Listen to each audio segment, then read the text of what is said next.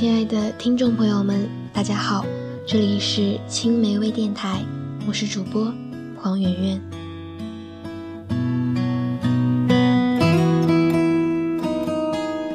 今天和大家说一说他的记忆。他说，他经常叫他叫哥哥。他说，他习惯了他的存在。他说，他喜欢他。他们的初识是电影中最常见的桥段，因为他的沉静、转戏，于是他遇见了他。他想，应该是从那天起，一颗名为暗恋的情种就慢慢的播种、发芽，渐渐的，命中注定一般，他俩熟络起来。他开始了解他。知道了他的各种喜好，知道他喜欢的乐队，并专门攒钱买了一张专辑。他知道他吃火锅时喜欢吃香菜。他知道他唱歌很好听。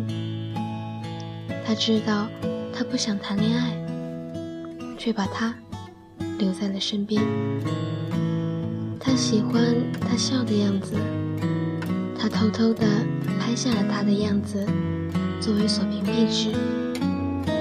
他真的觉得，他真的好好看。他做梦常常梦到他，梦到他挽着他的手，遇到了亲戚，还主动承认是自己的男朋友。那天早上，他是笑醒的。见到他之后。还有点不好意思。五一放假，他和他一起回到了成都，遇上了他的爸爸。他呆呆的点了点头，有点被吓到。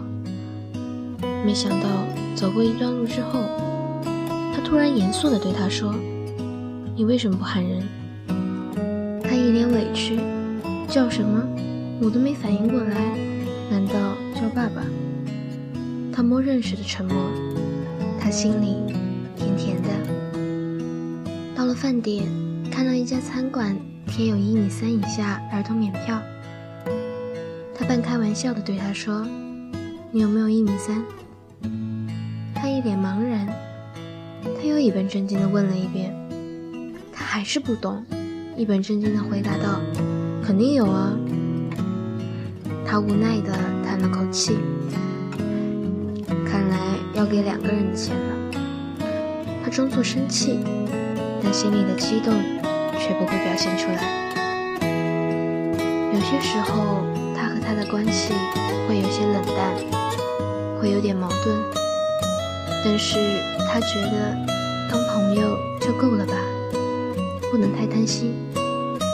现在这个关系。他已经很开心了，他和他都在这个城市漂流，但却有了一个美好的邂逅，等待他们的未知的远方，愿有一个美好的未来。他说：“我的岁月因为有你而欢愉。”他说：“等你。”